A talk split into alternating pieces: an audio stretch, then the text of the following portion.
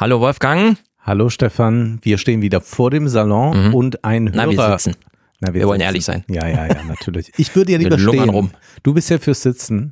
Ich bin eher fürs Stehen. Ah, ich bin morgen Abend in Hamburg. Die Veranstaltung geht anderthalb Stunden und ich hoffe, wir dürfen sitzen. Ich würde so gern immer auf Bühnen stehen, habe aber immer Leute an meiner Seite, die das nicht wollen. Ja. Äh, mitunter junge Männer wie Ole, die lieber sitzen. Und hier habe ich auch einen mir gegenüber sitzen, yes. der auch äh, eigentlich Sportler ist, aber gerne sitzen möchte. Für dich lasse ich die Füße vom Tisch. Sagen ja, wir es so. Das ist sehr aber freundlich. Stehen geht so weit. Das ist sehr freundlich. Ähm, ein Hörer schickte ja. uns einen Clip als Reaktion auf äh, meine Äußerungen zu mhm. dem Matze Hielscher Podcast Hotel Matze mit Olaf Scholz, dass ich mich so ärgerte darüber, dass man einen Politiker zu Gast hat und ja. eigentlich nur mal wissen will, wie er sich so gerade fühlt. Und Roger Willemsen bringt eigentlich das, äh, was ich so ein bisschen diffus zum Ausdruck gebracht habe, hier nochmal ganz deutlich auf den Punkt. Sie waren in Deutschland gleichsam einer der Erfinder oder Miterfinder der Talkshow. Im Grunde genommen haben Sie was in die Welt gesetzt, das sich jetzt fehlentwickelt hat? Also es gab sie eine geraume Zeit äh, vor mir. Ich habe vielleicht eher versucht, die Form des Interviews, das mir wichtiger war als das Talken. Talken hat für mich etwas wie die Verbreitung von Atmosphäre. Ist nichts dagegen, dass Biolek abends Menschen eingeladen hat, eine angenehme Atmosphäre gemacht haben und Menschen sich öffnen. Nichts dagegen auf diesem Feld. Aber zu sagen, ich nehme Politiker, ich nehme Medienmacher an einer Stelle und löse sie ins Unverbindliche ihres häuslichen Lebens auf, das kommt mir ähm, ähm, vor wie eine Fiktionalisierung, für eine Entertainisierung von Politik. Helmut Markwort hat in, der Herausgeber von Focus, hat in meiner Sendung nicht gesessen als ähm, eine Figur, deren Lebensleben ich interessant finde, sondern als jemand, der viele Geschichten in Focus gefälscht hat und der als solcher in der Sendung eine schlechte Figur abgegeben hat. Ja. Das ist die journalistische Aufgabe, wenn man Politiker, Medienmacher zu Gast hat, mhm. dann muss man mit ihnen in ihrer Funktion umgehen, dass sie auch Menschen sind, leugnen wir alle nicht, ist aber nicht relevant für das, was sie tun. Anders ist das bei Personality Stars, die nur aufgrund ihres interessanten Leben, Liebeslebens für ja. uns interessant sind. Alles andere hat nicht zu interessieren. So ist es. Es gibt da auch so ein bisschen Soziologie, die Form Person und so weiter, alles so Rollendistanz. Und wie man auch immer äh, darüber denken möchte, Goffman also alles, was so mit dieser interaktionssoziologischen Herangehensweise, wie man auch immer theoretisch oder empirisch dann hereinfliegt. Aber es fällt doch zunehmend schwer in dieser Art Medienwelt, die immer mehr auf, und da zählen ja dann auch Podcasts dazu, so Persönlichkeit in den Mittelpunkt stellen. Also ja. sich erstmal wahrnehmen. Oder wie man so auf Beratersprechebene dann irgendwie sagt, erstmal die Beziehungsebene und so, fast so ein therapeutischer Zusammenhang. Ja. Wir sorgen erstmal dafür, dass sich alle wohlfühlen und danach. Und äh, das ist ja jetzt bezogen auf Talkshows. Ja, ist auch dann die Rückmeldung äh, der Redaktion, wenn man irgendwo war. Hast du dich fein gefühlt? Ja, so ungefähr, genau. Wie, mhm. wie, wie, wie, war, wie hast du dich gefühlt?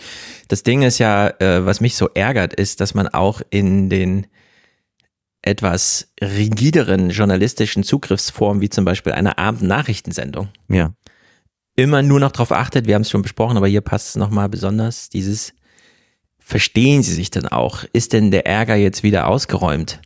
Und unter dieser Maxime hören wir uns mal als zweiten Clip. Wir wollten es, also eigentlich, wir hätten es letztes Mal schon spielen können, letzte Woche, aber ich hatte ja mit Absicht nicht die Politiker, Bundespressekonferenz, Lisa Paus und Christian Lindner präsentieren ihr Ding, sondern wir haben uns ja auf die journalistischen Herangehensweisen und so weiter besonnen. Dann tauchte aber dieser Clip auf, den Fabio Di Masi da nochmal rausgezogen hatte. Ich mhm. schickte ihn dir und dachte, ja. das, das wäre nochmal ein schöner Knaller gewesen. Also haben wir uns gedacht, wir hängen den nochmal hier dran. Passt natürlich jetzt besonders gut an äh, dieses Roger Williamson-Ding. Denn wir hören einfach mal so in den Zwischentönen. Der Clip ist schon an sich lustig genug, aber nur mal an den Zwischentönen. Was ist Lisa Paus wichtig, wenn sie gefragt wird nach der inhaltlichen, sind Sie jetzt zufrieden mit diesem Gesetz? Die Frau Paus hat die Frage gestellt, ob äh, sie damit rechnet, dass ja. man die, die, Armut wirklich ausräumen bei Kindern mit dem, was da jetzt beschlossen wurde. Ähm, genau, wir haben das äh, gut zusammen gemacht und ähm, trotzdem muss ich sagen, ähm, es waren konstruktive Gespräche, aber es waren eben auch sehr intensive Gespräche. Und ähm, wichtig war in dieser Angelegenheit auch, dass wir den Zeitplan gemeinsam halten. Und ähm, ich bin sehr froh, dass wir eben jetzt das dann heute auch machen können. Ich bin mir nicht sicher, ob es in anderen Umständen auch so gewesen wäre. Von daher ähm, freue ich mich, dass wir heute dieses gemeinsame Ergebnis haben. Äh, richtig ist, wie ich es auch in meiner, äh, meinem ersten Statement schon gesagt habe, ähm, um tatsächlich ne, äh, effektiv Kinderarmut ähm, ähm, zu ver vermeiden, ja, also sie abzuschaffen sozusagen. Dafür braucht es natürlich einen größeren Impuls. Das ist völlig klar, sagen alle Wissenschaftler. Ja, so bla bla bla. Es ist also nur noch ein Problem zu vermeiden. Das Problem ist auch keine Betroffenheit, sondern nur noch eine Bedrohung und so weiter. Also dieser ganze Sprech. Hauptsache, ich komme hier nochmal gut durch und kann darstellen, ohne den Konflikt zu manifestieren, dass es intensive Gespräche waren und so weiter und so fort. Ne? Also ja. nur noch auf dieser Beziehungsebene operiert, weil sie wahrscheinlich schon und wahrscheinlich latent mitreflektiert, was anderes kriege ich hier eh nicht über die Bühne. Ja. Abends wird nicht berichtet, ob jetzt wie viele Kinder aus der Armut heraus und so, sondern verstehen sie sich wieder, ja. hat die Ampel ihr Klima hat wieder gefunden. Nochmal angerufen, nochmal Genau, genau, läuft's wieder im Laden und so. Ja. Und das ist halt äh, so ein allgemeiner Trend jetzt irgendwie, aus dem wir da wirklich nicht rückgängig machen können, glaube ich. Wir sind ja nicht nur Zeitgeist-Diagnostiker, sondern hoffentlich auch ein bisschen prophetisch unterwegs. Und mhm. Äh, du erinnerst dich, wir hatten vor äh, vier Monaten, drei Monaten im Podcast darüber gesprochen, dass äh, viele sich wütend bei Twitter verabschiedet ah. haben und gesagt mhm. haben, sie kommen nie mehr wieder äh, und haben dann mitunter sehr lange Erklärungen verfasst und dann hatte Ralf Rute, das ist dieser Cartoonist, ja auch unglaublich lang und breit erzählt, wie demokratiegefährdend Twitter ist und dass er sich jetzt nun daraus zurückzieht, hatte sich aber dann diese Hintertür offen gelassen, dass er sich das jetzt mal drei Monate ansieht, wie das so ist ohne Twitter und wir haben schon gesagt, ich hatte damals ein Heine-Gedicht äh, zitiert, der kommt sehr schnell wieder und tada, er ist wieder da. Ralf Rute ist zurück ja. bei Twitter. Er interessiert sich einfach für das, was jetzt so los ist und hat das jetzt auch wieder hm. wortreich begründet, warum er zurückgekehrt ist. Vielleicht liegt es auch daran, dass er gerade eine Werbekooperation mit der Ofenfrische hat, mit der Pizza und Ehrlich? diese auch über Twitter mitbewirbt. Möglicherweise gibt es mhm. finanzielle Gründe. Also wir wollen das natürlich nur als Vermutung äußern, aber die Indizienkette 1 plus 1 scheint mal wieder H2.2,0 zu sein. ja, das als kleiner Nachtrag. Dann sollten wir uns, wo wir schon über die Kinder gesprochen haben, die nicht aus der Armut jetzt gezogen werden, kurz über Erziehung sprechen bei SWR aktuell gab es einen kurzen Bericht, äh, den wir uns jetzt mal reinziehen, denn das Land Rheinland-Pfalz, mein Heimatland, hat sich etwas Tolles ausgedacht, um neue Erzieher zu bekommen. Okay. Auf Plakaten oder auch im Internet. Das Bildungsministerium versucht zurzeit auf vielen Wegen für den Erzieherberuf zu werben. Auch Blumensamen oder Gummibärchen hat das Ministerium als Werbemittel im Angebot. Aus einem Schreiben des Ministeriums geht aber hervor, dass die Träger der Kitas die selbst bestellen und auch bezahlen müssten. Das sorgte für Kopfschütteln, beispielsweise im rheinhessischen Köngernheim. Das ist wie so äh, die letzte Rettung, oh Gott, jetzt müssen es die Gummibärchen richten. Und das kann es nicht sein. Wir haben hier ganz andere Probleme, ähm, auch erfahrene Leute im Beruf zu halten bis zur Rente, weil aufgrund des neuen Kindertagesstättengesetzes ist die Belastung der Mitarbeiterinnen und Mitarbeiter gigantisch gewachsen. Und das kann man nicht mit Gummibärchen und Blumen und Kugelschreiber und so weiter in die Wege leiten. Und wer es jetzt nicht so ganz verstanden hat, also es ist ja. tatsächlich so, dass das Land Rheinland-Pfalz eine Werbekampagne macht, äh, Erzieher sein ist toll. Und dann können die einzelnen äh, Institutionen, äh, die es gibt, beim Land diese Werbemittel bestellen, müssen sie bezahlen, Kugelschreiber, Samen, Gummibärchen, und können ja. die verteilen in der Hoffnung, dass daraufhin viele sagen, den Kugelschreiber habe ich schon, vielleicht ist das doch auch was äh, Dauerhaftes für mich, äh, ja. dort Erzieher zu werden. Also wir kommen ja nachher auf ein Buch zu sprechen, in dem diese Art von, wie soll man sagen, Lebens- und Arbeitszeit in Stunden runtergebrochen und aufeinander gegengerechnet wird. bei diesen Erziehungssachen ist ja so, Betreuungsschlüssel, man denkt immer ja so ein kleines Wort, aber wenn du fünf Kinder hast, die du betreuen musst, mhm. du machst es alleine, würde ich dieser Aufgabe, sagen wir mal, die dauert eine Stunde, minus sieben Punkte geben. Mhm. Wenn du es zu zweit machst, schon null. Wenn du es zu äh, dritt machst, also so, dass zwei Leute in einem Erwachsenengespräch miteinander hängen können, ohne dass immer gleich ein Kind stört, weil es ja noch ein Dritter da und dann wechselt man aber immer so durch und tauscht sich aus, dann bist du schon bei plus 70. Ja, also da, da sind einfach äh, astronomische Qualitätsunterschiede, je nachdem. Und wenn hier schon wieder alles runtergebrochen wird auf, ja, Budget haben wir nicht, aber ihr könnt bei uns Gummibärchen bestellen, um Leute anzuwerben. Diese Leute müssen ja diese Gummibärchen auch noch an den Mann bringen. Ja. Also sie haben es nicht nur mit Kindern, für deren Aufmerksamkeit sie nicht genug Ressourcen haben zu tun, sondern müssen sich dann auch noch mit dieser Art Kinderkram im Gespräch mit Erwachsenen gegenüber ja. Verhalten. Ich also frage mich auch, wen will man da anheuern? Folter. Haben die mal darüber nachgedacht, dass die ja keine Kinder anheuern, ja, die dort Folter. mal dann schlimm. in der Kita arbeiten, sondern die wollen ja erwachsene Menschen ansprechen. Ja, mir tut das alles Lassen sich erwachsene Menschen mit Gummibärchen locken? Um eine berufliche gefragt. Lebensentscheidung. Liebe Hörer, das ist machen. rhetorisch gefragt, nicht? Wir wollen aber noch weiterhin, also um mal äh, in diesem Beitrag noch die wahren Zustände zu hören, was da eigentlich vorherrscht. Und diese äh, Dame von ähm, einer Kita, diese Erzieherin, zeigt mal, was die realen Probleme sind. Irgendwelchen Kugelschreibern wettmachen. Deshalb müsse das Land stattdessen vor allem die Rahmenbedingungen für die Kitas verbessern, so die Ortsbürgermeisterin. Auch auf Facebook sorgte das Schreiben zuletzt für Unverständnis. Können Zugaben wie Gummibärchen jemanden wirklich für den Erzieherberuf begeistern? Die langjährige Leiterin der Kita Abenteuerland in Köngernheim glaubt das nicht. Wir brauchen sie ganz dringend hier, äh, aber nicht mit, ich kann es mir nicht vorstellen, mit Gummibärchen und Broschüren. Wir brauchen Schulplätze. Das ist das, was uns fehlt. Und so können wir neue Fachkräfte gewinnen. Das Bildungsministerium teilt auf Anfrage mit, dass die Werbekampagne eine von vielen Maßnahmen zur Fachkräftegewinnung sei. Und die Werbematerialien könnten die Träger bei Interesse zum Selbstkostenpreis bestellen. Eine solche Kampagne lebe schließlich von einer breiten Beteiligung und Sichtbarkeit. Ortsbürgermeisterin Jutta Hoff in Köngernheim will sich allerdings nicht an der Kampagne beteiligen.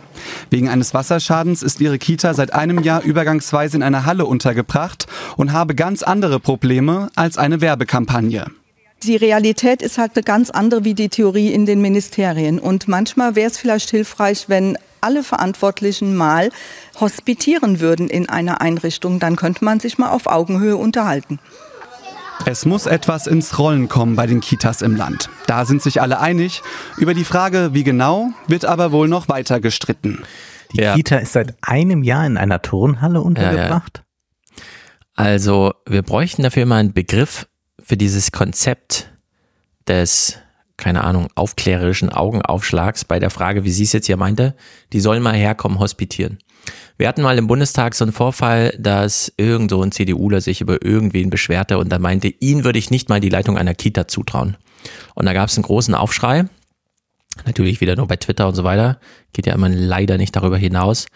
Aber diese Verquerung, Verkehrung dieser äh, Zustände, die sollte man echt mal in so ein, eigentlich fehlt da mal so ein, so ein monografisches Standardwerk für dieses Phänomen, dass man sagt, eine Bundestagssitzung kann jeder leiten. Ja. Wir sollten keinen Respekt vor dem Bundestagspräsidenten haben. Der hat ja. mit erwachsenen Leuten zu tun, da ist formal ja da Recht und Ordnung und so weiter, dann macht man halt einen Ordnungsruf. Ja. Eine Kita zu leiten, Lebensaufgabe. Also wenn man dafür nicht geboren ist, reicht auch die Ausbildung nicht aus. Dasselbe bei Wirtschaftskompetenz. Jeder kann Finanzminister sein. Man hat einen Stab von tausend Leuten, die kennen sich aus, die schreiben einem das Buch zusammen, dann sagt man, das ist der Haushalt und dann ist halt fertig für 400 Euro im Monat mit zwei Kindern einen Haushalt zu führen, das ist die eigentliche Herausforderung. So. Ja. Und diese Umkehrung und dann eben auch Zuschreibung von Kompetenz und Bewunderung. Dafür brauchen wir mal ein Wort. Mhm, das stimmt. Um dann auch zu sagen, äh, liebe Politiker, schön und gut, aber hier hat gerade die Kita-Leitung gesprochen. Ja. Ihr müsst jetzt ihr sozusagen unterordnend Angebote machen und uns erklären, was der Sachstand ist und nicht einfach, ihr macht eine Gummibärchen-Idee und dann sollen die mal machen, sondern es müsste genau umgedreht sein. Aber wie gesagt, es fehlt ein Wort für dieses Phänomen. Ja, eine Hörerin hat diesen äh, Beitrag mir geschickt. Vielen Dank dafür. Das ist äh, so kurios, dass man es ja gar nicht glauben kann. Auch äh, kurios äh, in äh, sehr trauriger Weise ist äh, Selbstreden, was in der Ukraine so vor sich geht. Wir hatten äh, drüber gesprochen bereits und es äh, sind aber dann doch noch mal so ein paar Sachen jetzt aufgetaucht. Und zwar äh, habe ich in einer polnischen äh, Zeitung äh, das nachvollzogen. Diepel sei Dank. Ja, das wird ja alles gut, genau, übersetzt. ja, ja. Ähm, und zwar äh, Reces Pospolita, ich weiß es nicht ganz Mhm. genau. Äh, jedenfalls äh, diese Zeitung hat, eine große polnische Zeitung hat darüber geschrieben, Polen hat damit begonnen, Bürger, die in Menschenschmuggel verwickelt sind, an die Ukraine auszuliefern. Äh, Das heißt also, die, die helfen, dass äh, dort ja dann gegen Gelder, Bestechungsgelder, die Rede ist Ja. zwischen 3.000, 15.000 Dollar wird gezahlt, äh, dort über die Grenze schaffen. Das heißt also Schlepper oder wie man sie nennen möchte. Ähm, man kann aber auch äh, ganz anders draufblicken und sagen Fluchthelfer, die natürlich nicht gratis arbeiten. Ähm, und es ist äh, schon ziemlich skandalös, dass äh, man jetzt also dazu übergeht und ähm, diese ähm, Schmuggler in Anführungszeichen ausliefern will. Und hinzu kommt ja auch, dass es äh, Forderungen seitens der ukrainischen Regierung gibt, auch die, die geflohen sind, auszuliefern. Das ist noch etwas, wo man sich jetzt äh, sicherlich sperren wird, vorerst zumindest. Bei Polen bin ich mir da ehrlich gesagt nicht mehr so ganz sicher. Und ich finde das äh, so furchtbar, dass man da nicht mehr, also einen Konsens hat in der breiten Öffentlichkeit, dass man sagt, ja, Menschen, die vor einem Krieg fliehen, Hm. haben das Recht davor und da müssen wir nicht von außen sagen, naja, die hätten aber ruhig mal mutig kämpfen sollen. Ja. Und auch diese Diskussion darüber, dass die Bestechungsgelder zahlen. Ja, das ist ungerecht in dem Sinne, dass nicht alle ausreisen können. Aber wo liegt denn das Problem? Und ich muss das äh, hier mal ganz deutlich sagen. Ich bin ja ein äh, Zizek-Fan, habe bestimmt über 20 Bücher von Zizek gelesen kenne mich in seinem Werk sehr gut aus. Mhm. Bin aber zunehmend enttäuscht von Zizek und will das hier wirklich mal so deutlich Es- kundtun. Er hat sehr viele Artikel darüber geschrieben, äh, was wir äh, an Waffen liefern sollten der Mhm. Ukraine und so weiter. Und das ist ja noch eine Debatte, also inwieweit man äh, dort mit Waffen unterstützen soll.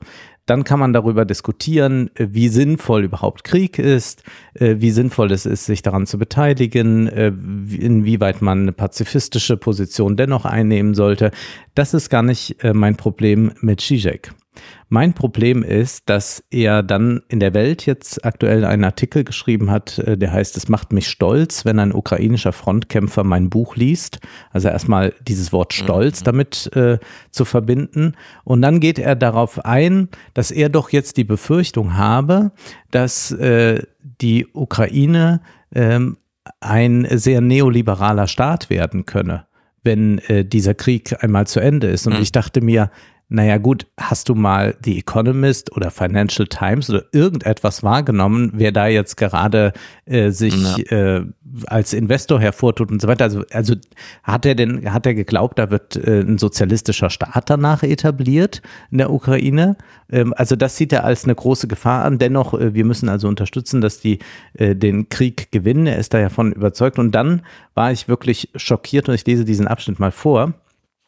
Ähm, er regt sich darüber auf, äh, dass äh, es äh, große Ungerechtigkeit in diesem Land äh, gibt, aber dann wundert es einen. Es heißt, ein viel schwerwiegenderer Fall ist jedoch die Ukraine selbst, wo sich die Anzeichen für eine Erschöpfung allmählich mehren.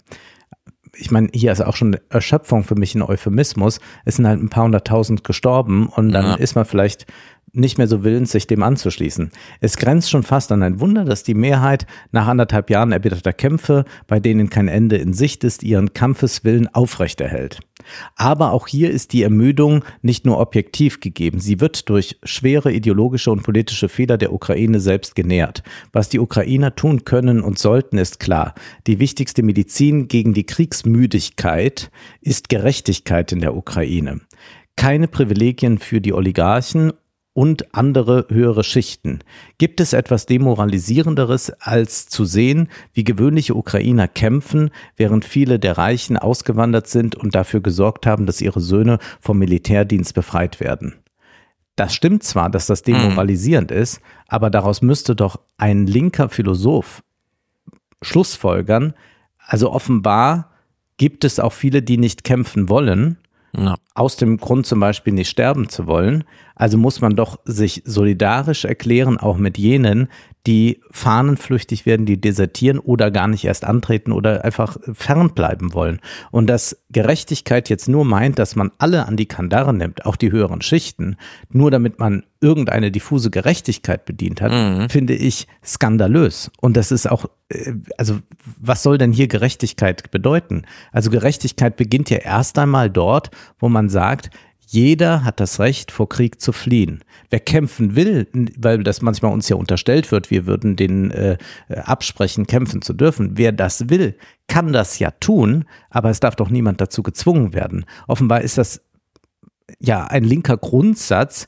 der inzwischen einem Zizek und vielen anderen völlig abhandengekommen ist, dass man sich mit Deserteuren solidarisiert, also mit Menschen, die nicht sterben wollen muss ja eigentlich nicht nur ein linker Grundsatz, sondern, sondern grundsätzlicher. Und dass das nicht mehr da ist, äh, finde ich äh, schockierend und äh, ich bin verwundert. Mitunter bekommt man ja jetzt eigentlich ein ehrlicheres Bild über die Situation der Soldaten mhm. in der Ukraine vermittelt durch Paul Ronsheimer als durch äh, das öffentlich-rechtliche Fernsehen, weil Paul Ronsheimer dann doch so eine große Nähe dazu hat, ja. dass er dann doch mal äh, so die ein oder andere Impression zumindest mitbringt, äh, wie grausam diese Sterbende mhm. ist. Genau.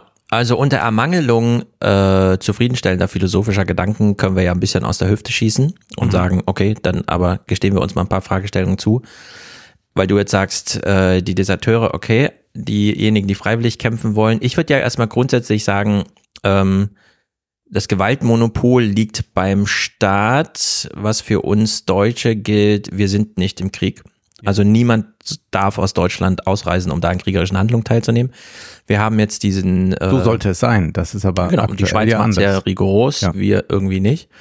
Äh, wir haben gerade in Deutschland ein Verfahren abgeschlossen, bei dem eine Deutsche verurteilt wurde, weil sie sich in Syrien oder Syrien, also eine Jesidin wurde gefoltert im Rahmen, dass ihre Tochter, glaube ich, irgendwo angekettet wurde und dann einfach äh, gestorben ist, verhungert tagelang und die Mutter daneben saß und äh, noch unter Gewaltandrohung dabei nicht weinen durfte oder Leid zeigen oder wie mhm. auch immer. Dieser Fall kam nach Deutschland vor das Gericht, weil eine Deutsche mitbeteiligt war als Ehemann des IS-Kämpfers oder wie des äh, Ehefrau des ja, ja. IS-Kämpfers, also irgendwie so mhm. diese Gemengelage. Wir haben also dieses interessante, relativ neue Weltrecht irgendwie, das Gewalt in kriegerischer Form, egal wo sie stattfindet, in Deutschland verhandelt werden darf, insbesondere wenn noch Deutsche involviert mhm. sind und so weiter und so fort.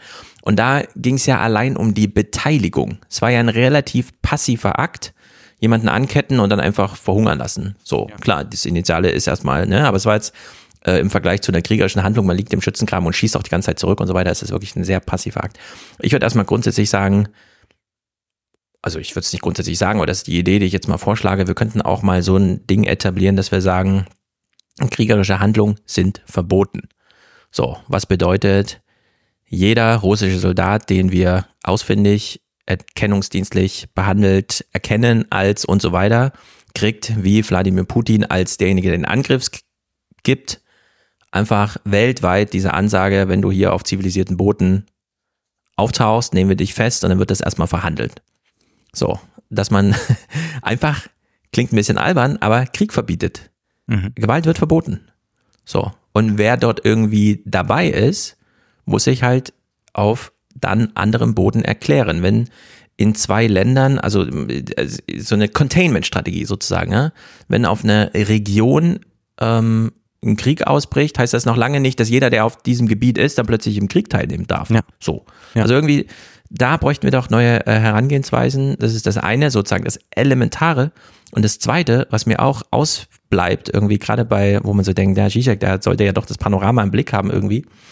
Der ähm, sich ja sonst immer gegen äh, Gewalt, äh, wenn, wenn sie, wenn sie autoritär ausgeführt wird, wendet. Also ist ja, das ist ja ganz, ganz interessant, dass äh, ja. was alles als strukturelle Gewalt bei Zizek definiert wird. Mhm. Ja, da hat er ja ganz viele Beispiele der strukturellen Gewalt. Beispiel, aber dass ja. äh, Menschen nicht ausreisen können, wenn Krieg ist, dass die kämpfen müssen, weil das einfach dazugehört, weil halt Krieg ist. Mhm. Äh, da, das wird dann nicht als strukturelle Gewalt wahrgenommen.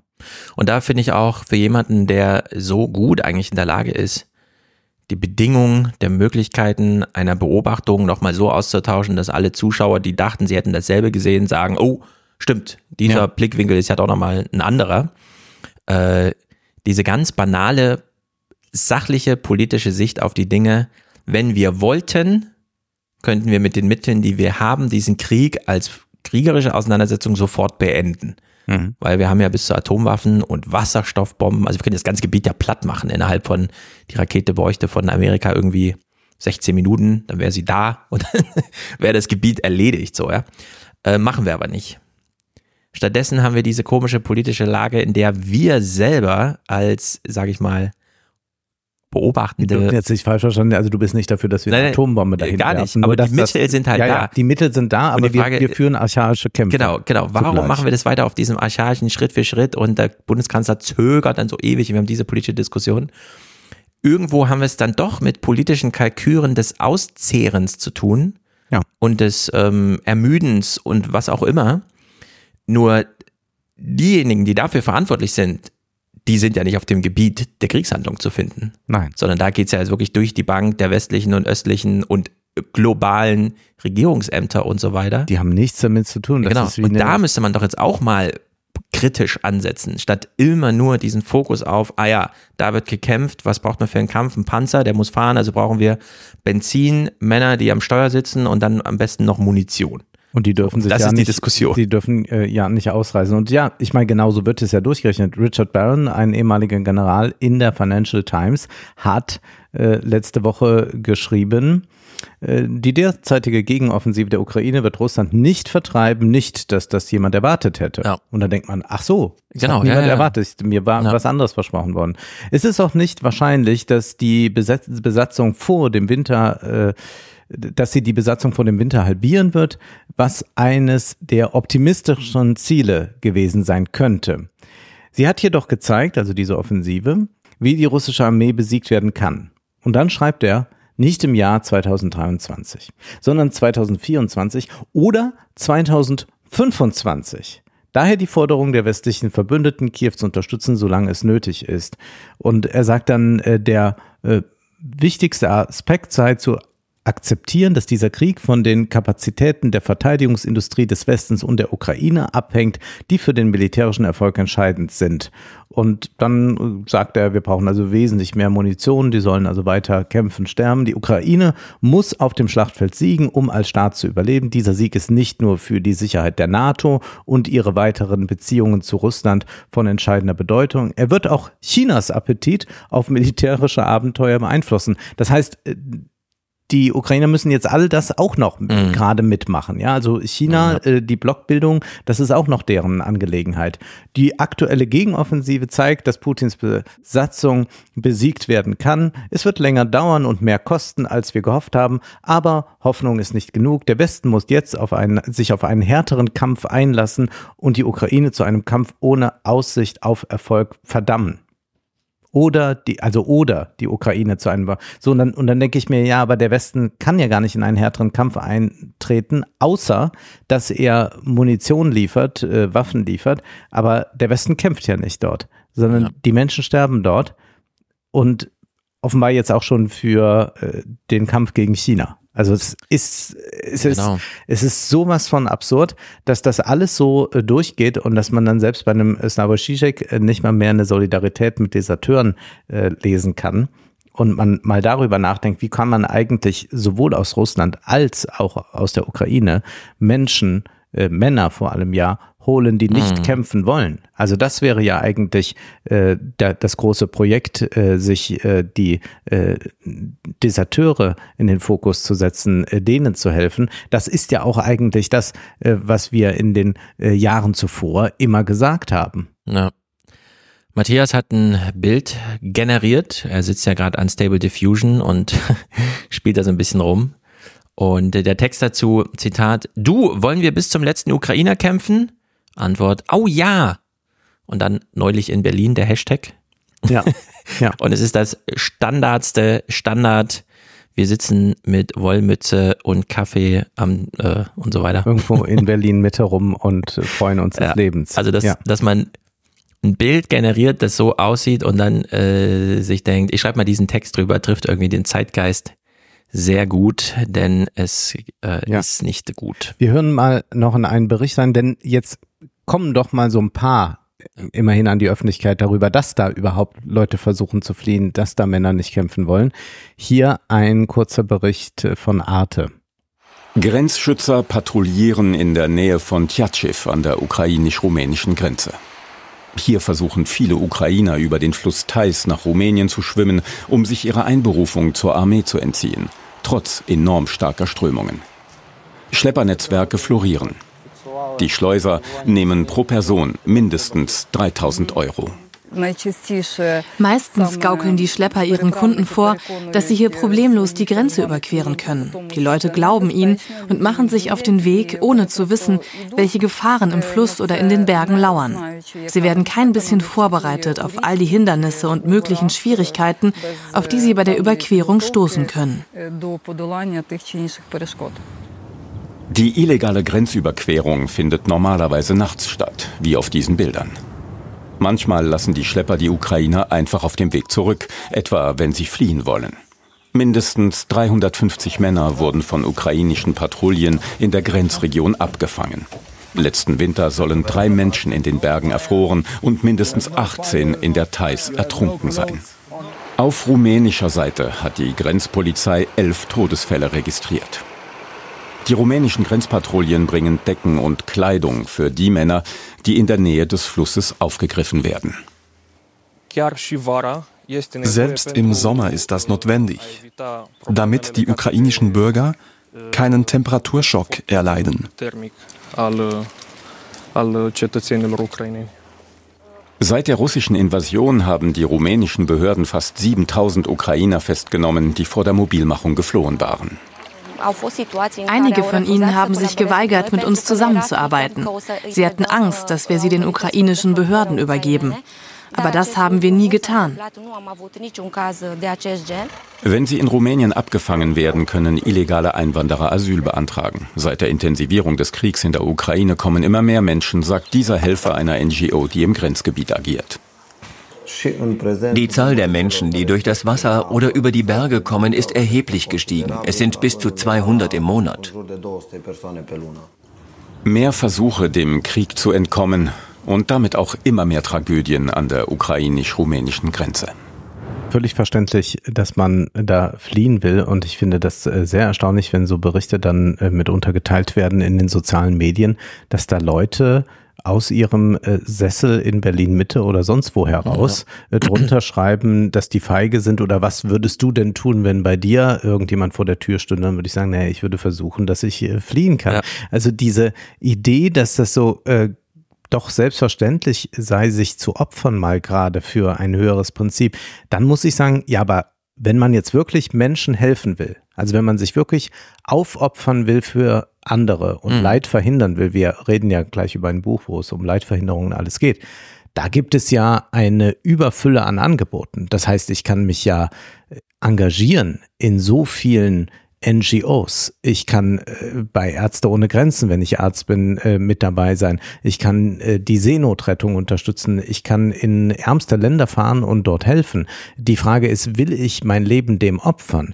Ich habe großen Respekt vor Leuten, die das tun, aber die meisten Leute würden doch sagen, und ich sitze ja auch hier in Frankfurt nun bei dir und bin ich sonst wo, äh, würden sagen, ja, aber ich gehe doch heute Abend lieber ins Kino oder was essen, ja. Also da sagt man schon, okay, obwohl man eigentlich so viel damit helfen könnte, macht man es nicht. Aber da ist noch immer nicht das eigene Leben extrem gefährdet, sondern es wäre eher eine Opferung, Mhm. dass man äh, seine Lebenszeit äh, dafür einsetzt. Ja. Aber dass man sein Leben einsetzt für etwas, da würde ich sagen, da fallen einem doch, wenn man mal ganz ehrlich zu sich ist, nicht allzu viele Dinge ein. Null. Ja. Null, genauso genommen. statistisch grob gerundet. Damit sind wir doch schon fast beim äh, Übergang in den Salon, yes. oder? Wir sprechen ja über ein Buch, das äh, wahrscheinlich zwischen uns für Diskussionen sorgen wird. Ich weiß es nicht. Also ich kann es noch gar nicht. Noch kein Wort wir darüber wissen, wir wissen noch, noch gar nicht, was der andere will. Deswegen stelle ich es auch ganz neutral vor. Wir sprechen jetzt über Was wir der Zukunft schulden von ja. William McAskill, ein Philosoph, der Vertreter des Long-Termism ist. Und dieser Philosoph sagt, wir müssen nicht nur über Gegenwart und die Zukunft im Sinne von, das machen ja. unsere Kinder bald, nachdenken, sondern wenn er von Zukunft spricht, dann meint er, naja, wie ist es eigentlich in tausend Jahren oder in Millionen Jahren für die Menschheit? Wie können wir da Leid verhindern oder Glück vergrößern? Und um das nochmal rückzubinden an ein Buch, das wir ja schon ausführlich besprochen haben, nämlich das Buch von Ulrike Herrmann, Das Ende des mm. Kapitalismus, habe ich diese eine Passage ja. äh, nochmal mitgebracht äh, und die würde ich jetzt so als äh, Einstieg, als Übergang in den Salon ähm, vorlesen, denn die hat mich ja damals bei der Lektüre wahnsinnig irritiert. Und zwar heißt es, im Jahr 2040 wird Hamburg garantiert noch stehen und auch die Niederlande, die schon jetzt zu einem Viertel unter dem Meeresspiegel liegen, werden in 20 Jahren existieren. Sogar das restliche 21. Jahrhundert sehen die Holländer gelassen. Ihre königliche meteorologische Gesellschaft rechnet damit, dass der Meeresspiegel in dieser Zeit um 1,2 Meter steigen wird, was mit konventionellen Deichen zu bewältigen sei. Niemand muss vor dem Meeresspiegelanstieg Angst haben, bestätigt auch Klimaforscher Levermann. Ihm geht es nicht um die Gegenwart, sondern um die ferne Zukunft. Wir entscheiden jetzt, ob New Orleans, Hamburg, Kalkutta oder Tokio auch in 750 Jahren noch stehen oder vom Meer verschlungen sein werden, denn die Klimakrise entfaltet sich verzögert. Ist das eine Überlegung ja. die man überhaupt so anstellen kann?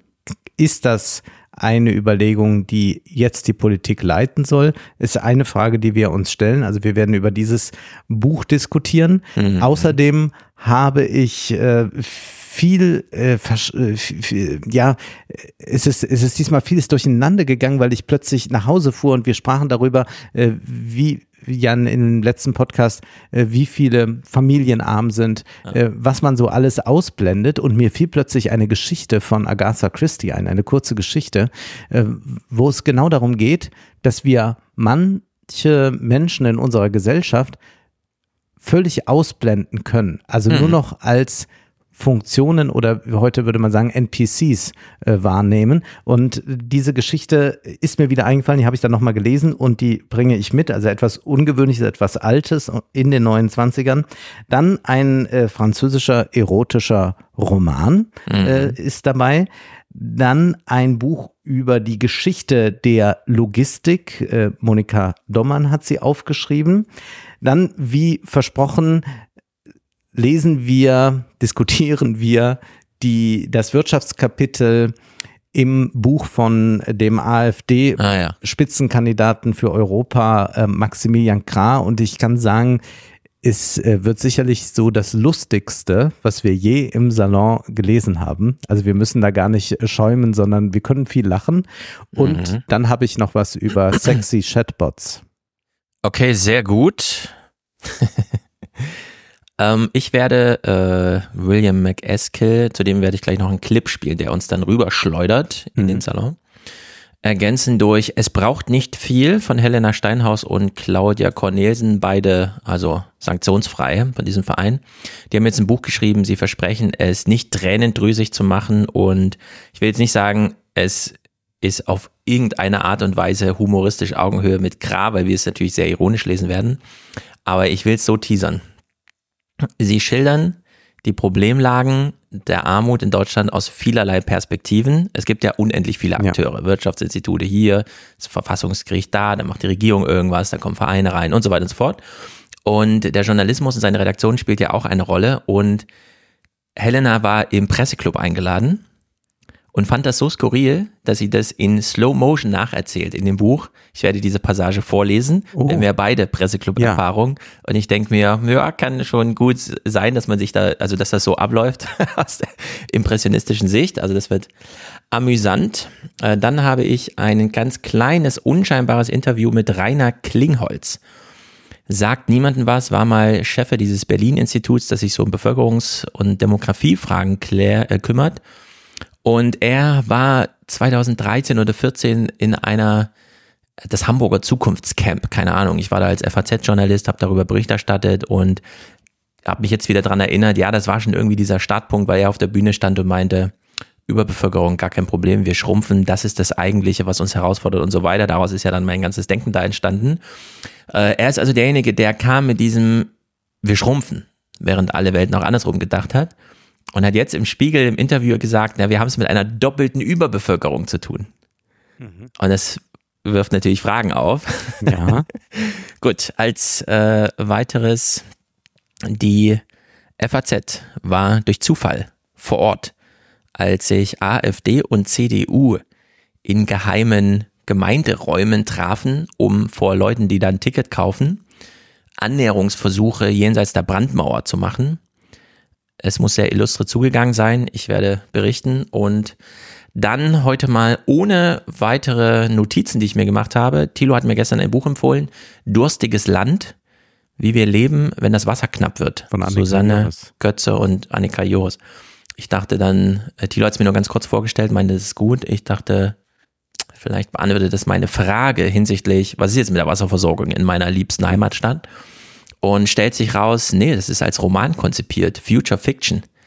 Und äh, ja, werde ich dann gleich noch ein bisschen was dazu sagen. Äh, wer sozusagen, so wie auch die anderen drei Bücher, ich möchte es kurz enthüllen, ja. sind heute Leseempfehlungen. Wir haben es ja mhm. nicht mit einem Chalmers oder so zu tun. Und um uns in den Salon zu bringen, möchte ich Anti-Long-Term-Missen nochmal spielen. Denn was Long-Term-Missen ist, klären wir gleich. Aber wir haben ja grundsätzlich diese Fragestellung, beide Lager in der Schuldenbremsendiskussion möchten uns vor Belastung der Zukunft schützen. Die einen sagen, die Schulden sind die Belastung und die anderen sind, nee, die ausbleibenden Investitionen führen zur Belastung, weil wir dann materiell einfach unter Wasser sind. Und in diesem Kampf positioniert sich ja William McEskill als Vertreter des Longterm müssen gleich irgendwie anders, als wir das so erwartet haben. Da wir aber nimmer müde werden, uns über Christian Lindner aufzuregen, hören wir uns hier nochmal Christian Lindners Antwort zur Frage, er ist im Meseberg dazu geschaltet. Was ist jetzt mit der Schuldenbremse und überhaupt Kindergrundsicherung? Ist das wirklich die letzte? Und pipapo. Wie gehen wir denn mit Geld, Investition und eben mit dem materiellen Umsatz, falls wir dieses Geld mobilisieren, um. Christian Lindner hat auf so eine paradeartige Art Bullshit gelabert, dass es wirklich unglaublich ist. Ich möchte es auch nochmal in diesem Kontext, wir waren alle beeindruckt von GPT und haben dann doch irgendwie festgestellt, naja, jenseits absolut fehlerfreier Grammatik ist es dann doch relativ schnell dünn. Ja. Und Christian Lindner ist für mich der Standard-Fabulierer. Mhm. Man kann YouTube-Videos machen, indem man seine Rhetorik lobt. Aber darüber hinaus ist es inhaltlich dann doch ziemlich dünn. Und weil das so goldig war, wie er das hier wieder versucht hat, in dem Falle am 29. August, hören wir uns das einfach zum Abschluss dieser kleinen Vorbereitung auf den Longtermissen an. Warum nicht die berühmte Bazooka auspacken, selbst wenn da die Gefahr der Inflation erstmal ist? Warum nicht ein Doppelwumms? Bei so vielen anderen Problemen in den letzten Monaten haben wir die ausgepackt als Konjunkturspritze. Zum einen dürfen wir es rechtlich gar nicht, denn ähm, das Aufheben der Schuldenbremse ist an unvorhergesehene, sich der Verantwortung des Staates entziehende Ereignisse geknüpft. Stichwort Naturkatastrophe als Beispiel. Und zum anderen wäre es nicht klug, Herr Zamperoni. Ich habe auf den Zusammenhang mit der Inflation hingewiesen. Schuldenfinanzierte Konjunkturprogramme in der jetzigen Situation würden die Preise anziehen lassen. Wir haben ja bestimmte Mangelsituationen, die nicht weggehen, etwa bei den Fachkräften.